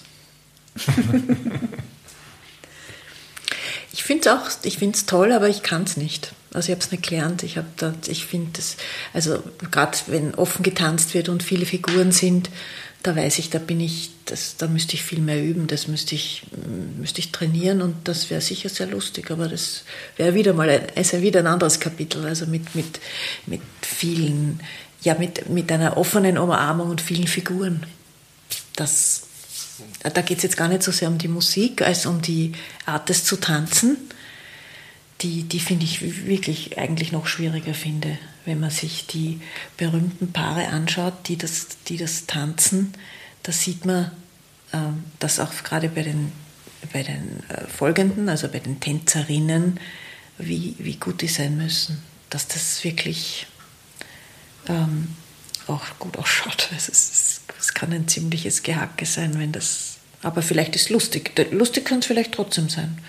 Aber es ist halt, ja, von außen ist, schaut das manchmal furchtbar aus, aber es ist vielleicht gar nicht so wichtig. Man soll ja einen Spaß dran haben. Die Sabine ist jetzt nicht mehr so Anfängerin, also das äh, ist schon klar geworden. Aber äh, wenn ihr euch, Miriam, Miriam und Astrid, zurückerinnert, welche Ratschläge würdet ihr Anfängerinnen, also wirklich bewusst Anfängerinnen, geben? Was würdet ihr eigentlich heutzutage anders machen, wenn ihr das Wissen gehabt hättet, damals, um schneller hineinzukommen, um mehr davon äh, früher was etwas mitzubekommen? Früher auf Milongas gehen, von Anfang an auf Milongas gehen, hätte ich gesagt.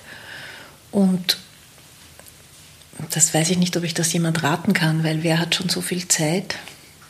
Aber man braucht einfach viel Übungszeit, wenn man das lernen will. Dann hätte ich es vielleicht schneller gelernt und vielleicht früher angefangen hätte. Aber das kann man nicht einer Anfängerin raten, die hat ja schon angefangen. Also, weiß gar nicht. Ein Ratschlag, wenn man die Leidenschaft dafür hat, dann lasst man sich eh voll und ganz hinein. Also, dann braucht es auch die Fehler. Ja, natürlich braucht es die Fehler. Das ist ein Bestandteil. Ein Selbstverständlich wie bei allem. Ja, ja. Viel ausprobieren, wo man halt dann jemanden, auch, auch Lehrer findet, die einem gut gefallen und auch wechseln, mhm. wenn man halt neuen Input kriegt und immer vielleicht das, sogar das Gleiche sagen, aber in anderen Worten und dann kann man es wieder besser akzeptieren oder be besser verstehen. Ja. Lehrer wechseln ist gut, ja, finde ich auch. Also Schulen wechseln oder Lehrer wechseln, um, um so verschiedene Inputs zu kriegen, finde ich auch gut, ja.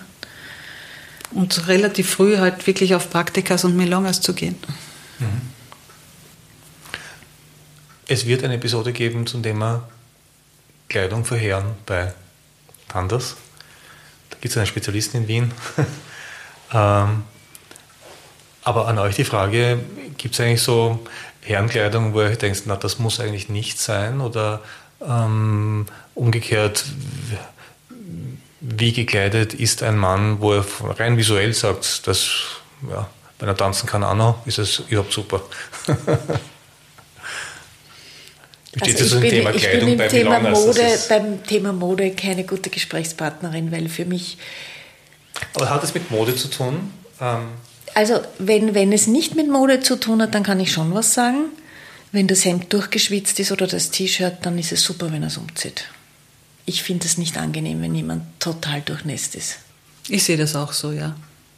Also aufs, ob T-Shirt, Hemd, Anzug. Anzug verstehe ich nicht, weil ich glaube, ich würde sterben vor lauter Hitze. Aber ja, es soll ja auch Schweiß in, innen halten. Aber ich sehe das auch so. Also wenn es lieber Hemd, öfter Hemd wechseln und T-Shirt wechseln als also auch wenig. während der Melone. Ja, ja, natürlich, klar. Klo verzupfen. Ja. Okay. Mal umziehen, wenn es wirklich nass ist und durch, durchgeschwitzt ist. Dann gibt es noch das olfaktorische Element auch noch wichtiger als die Kleidung, ja. Was sind da Erlebnisse? In allen Kategorien, ja. Schweißgeruch, Alkoholgeruch, was auch immer, ja klar. Knoblauch. Zigarette. Knoblauch, ja, Zigaretten.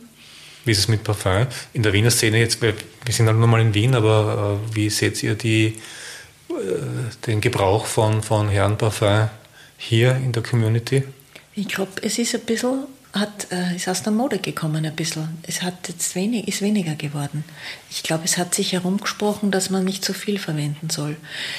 Ich habe aber immer, ich bin ich, hab, ich mag das nicht, wenn jemand jetzt stinkt, ja? aber ich habe noch viel mehr Angst, dass ich stinken könnte.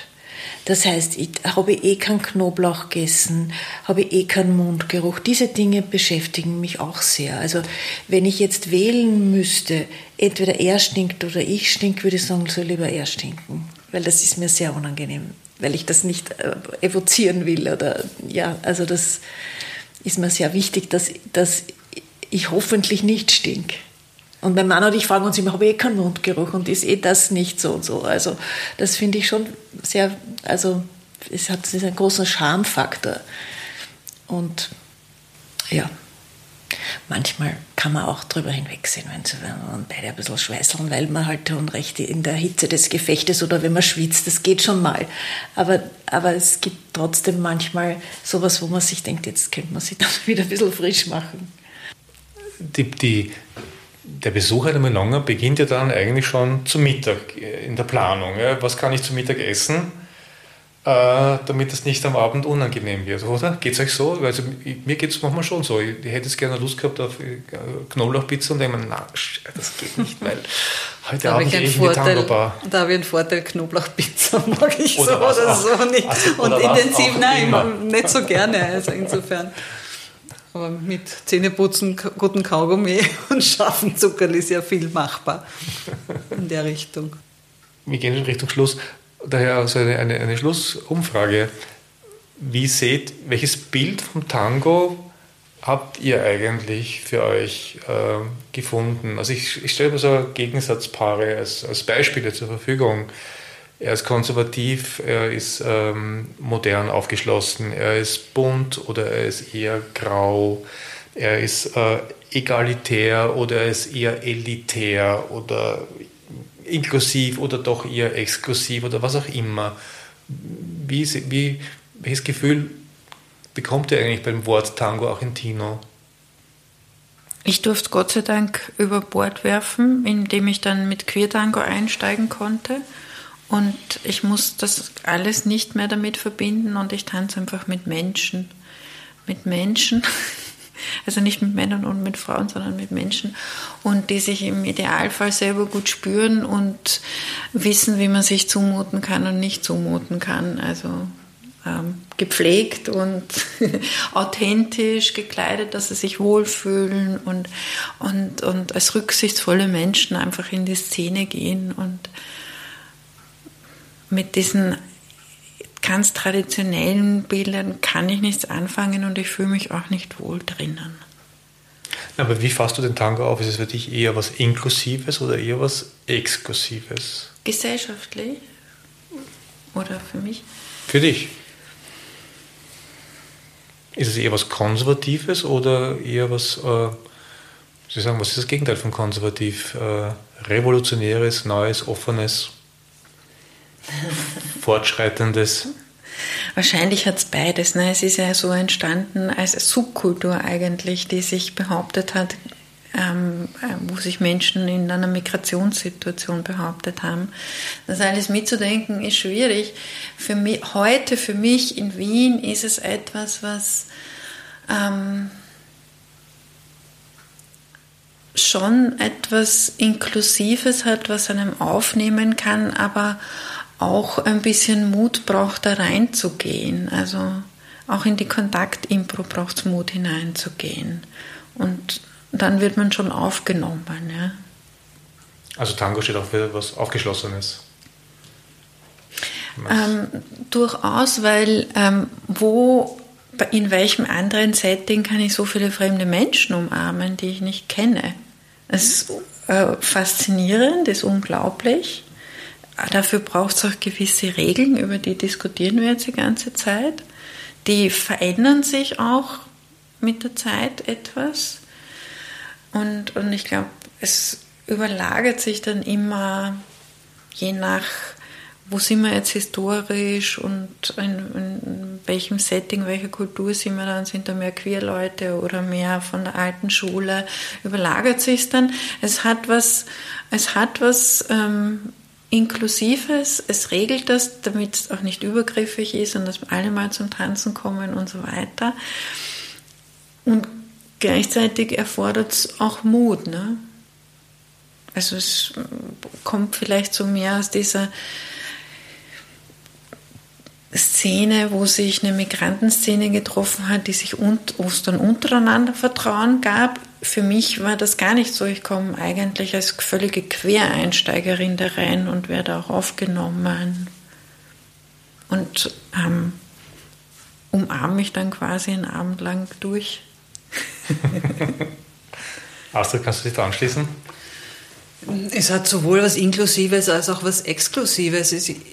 Ich glaube, das ist bei allem, wo man sich so intensiv damit auseinandersetzt und beschäftigt und wo es große Gruppen gibt, dass es Menschen gibt, die eher offen sind und Menschen, die halt gerne etwas Exklusives sich versuchen, gegen andere abzuschließen, abzugrenzen. ich sehe beides in der Tango-Szene. Für mich persönlich ist, ist es etwas, wo ich mich super drin, drin verlieren kann, abschalten kann, ja, mich, mich verlieren, also nur den anderen, nur in dieser Situation zu sein, in der innigen Umarmung, in der Musik, das ist das, was ich im Tango suche also und finde. Tango draus zu fallen. Ja, genau. Wenn das gelingt. Ja. Mhm. Miriam? Absolut, dem kann ich mich anschließen. Ich habe jetzt, wie ihr dann mit den Kategorien exklusiv, inklusiv angefangen habt, habe ich mir gedacht, ja, all das gibt's, das ist menschelt komplett, ja, die Klickenbildung, das und jenes, Abgrenzung, man schimpft über und so weiter. Aber das Schöne dran, was mir als erstes eingefallen ist, was Tango ist, ist Herz an Herz ein Musikerlebnis in voller Konzentration und in Trance. Ja, es ist eine Art von Trance oder es ist meditativ, es ist man ist in dem Moment, man kann, wenn es schön ist, nur in dem Moment sein. Da gibt es nichts anderes. Es ist nur der Moment mit der anderen Person und in der Musik. Und das ist wunderschön. Und das ist der Grund, warum ich das mache. Und all die anderen Phänomene, über die wir ja teilweise auch gesprochen haben, die dann dazu führen, dass ich am Abend mal über das Gedanken mache, das so und so haben wir nicht gekriegt und warum ist das, das ist unangenehm oder es ist, kann lästig sein, manchmal ist es auch lustig, aber das Wesentliche, das, warum ich dorthin gehe, ist das, was die Astrid gesagt hat. Auch wenn es nicht immer zu finden ist, natürlich. Also, es kann nicht immer so toll sein. Aber es ist oft genug so toll, dass eben so viele Menschen das so gern machen und warum es auch so einen Suchtfaktor hat. Ich mag noch so eine offene Frage stellen. Gibt es etwas, was ihr was wir nicht besprochen haben, wo er sagt, hm, das hätte aber noch gerne ist äh, aus der Sicht äh, des Followers angebracht? Nein, eine gute Strategie, um das, äh, wenn man zu lange sitzt und nicht zum Tanzen kommt, ist, dass man nette Begegnungen hat, dass man dann auch tratschen kann. Da kann man sich auch so die Strategie, man muss nicht immer nur tanzen. Das hat auch guten Platz. Also ummodelt in einen klassischen, man geht halt fort und es gibt eine Bar und es gibt Getränke und man genau. kann Smalltalk führen. Genau. Oder auch man trifft Gleichgesinnte, man kann sich stundenlang über Tango und die letzten Events und Milongas unterhalten oder auch tiefergründig über andere Dinge reden. Ja, der soziale Kontakt ist auch entsprechend, wenn man halt nicht zum Tanzen, gut zum Tanzen kommt. Ja, naja, aber dann nach einem Zettel, da bin ich dann zu krantig dafür. da kann ich, das, das dann nicht. Aber es kommt Gott sei Dank eh nicht so oft vor.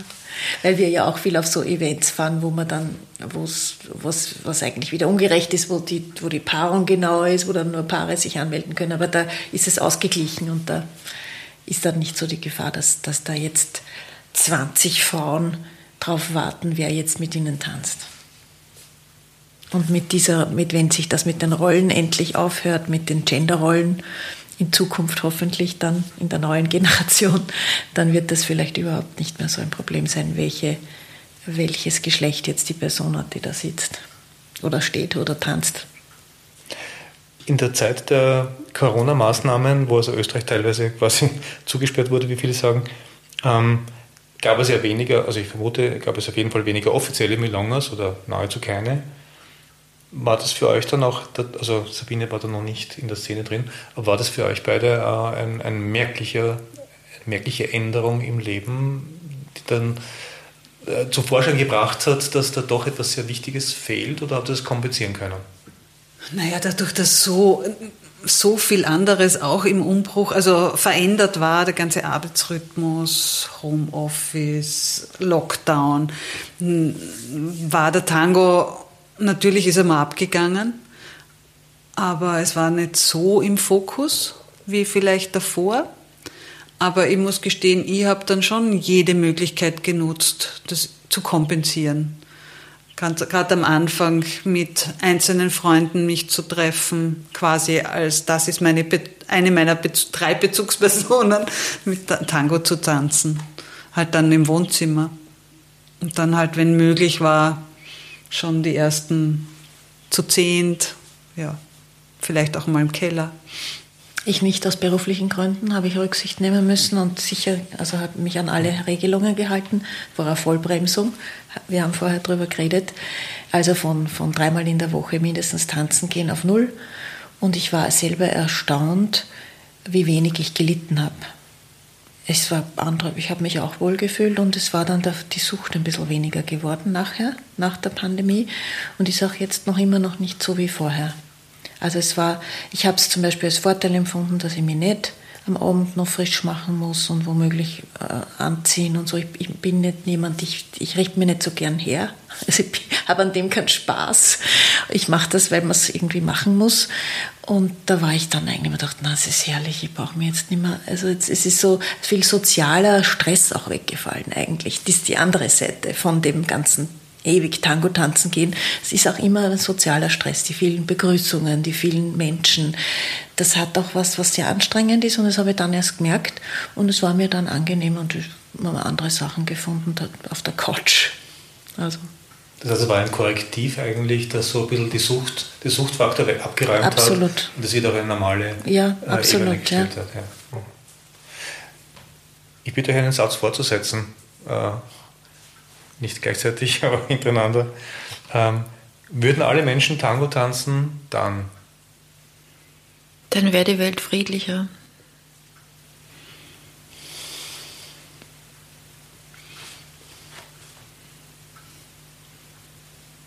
Ist auch eine Antwort. Mir fällt jetzt echt nichts ein. Also ich, du hast den Kopf jetzt geschüttelt, wie ich gesagt habe, friedlich da gibt es Reibereien und Kämpfe, aber wir wüssten viel mehr sozusagen, ähm, wie man in Kontakt geht. Und ich glaube, das wäre schon ein enormer Beitrag, ähm, bewusster miteinander umzugehen. Ja, jetzt muss ich aber noch dran äh, anhängen, weil Miriam, du bist die Einzige in der Runde, die mit ihrem Lebensgefährten oder Partner auch Tango tanzt. Hat denn der Tango auf die Beziehung abseits des Tangos jetzt, die den großen Teil wahrscheinlich ausmachen wird, nämlich 99 Prozent, äh, eine Auswirkung gehabt? Gab es da eine spürbare äh, Veränderung in, im Umgang, auch vielleicht mit, mit, Konflikten in der Beziehung, im Umgang mit, mit Achtsamkeit oder im, mit, mit Achtsamkeit in der Beziehung? Oder meinst du, das liegt weniges am Tango, sondern also ich glaube, also ich, wie ich schon gesagt habe, ich halte dieses Hobby des Tango-Tanzens ist eine wunder, wunderschöne Erfahrung. Aber ich glaube nicht, dass wir dadurch bessere Menschen geworden sind. Und in der Beziehung, das hat sicher uns gegenseitig, wir haben uns in ander, noch einmal in einer anderen Rolle erlebt, weil das ja eben auch was sehr Soziales ist. Und das hat Entwicklungen gegeben, wie es uns damit gegangen ist. Aber ich, wie du richtig sagst, es ist nur so ein kleiner Teil eigentlich dann letztlich doch, obwohl wir viel Zeit damit verbracht haben. Es hat viel unserer Zeit und unserer Energie, das war gemein, es ist schön, dass es ein gemeinsames Hobby ist, aber ich sehe jetzt nicht so eine große Veränderung, die durch den Tango entstanden wäre. Vielleicht habe ich da nur zu wenig drüber nachgedacht, aber es fällt mir jetzt nichts ein. Schade, dass wir nicht der Ö1 Klassiktreffpunkt sind, dass wir nicht Musik einspielen konnten zwischendurch. Das wäre das Schönste gewesen, aber es ist leider Gottes nicht bezahlbar. Äh, ich bedanke mich herzlich für euer Kommen und ja, wünsche euch und uns allen alles Gute für die nächsten Melongas. Schönen Dank. Vielen Dank. Danke. Danke, Danke dir. dir.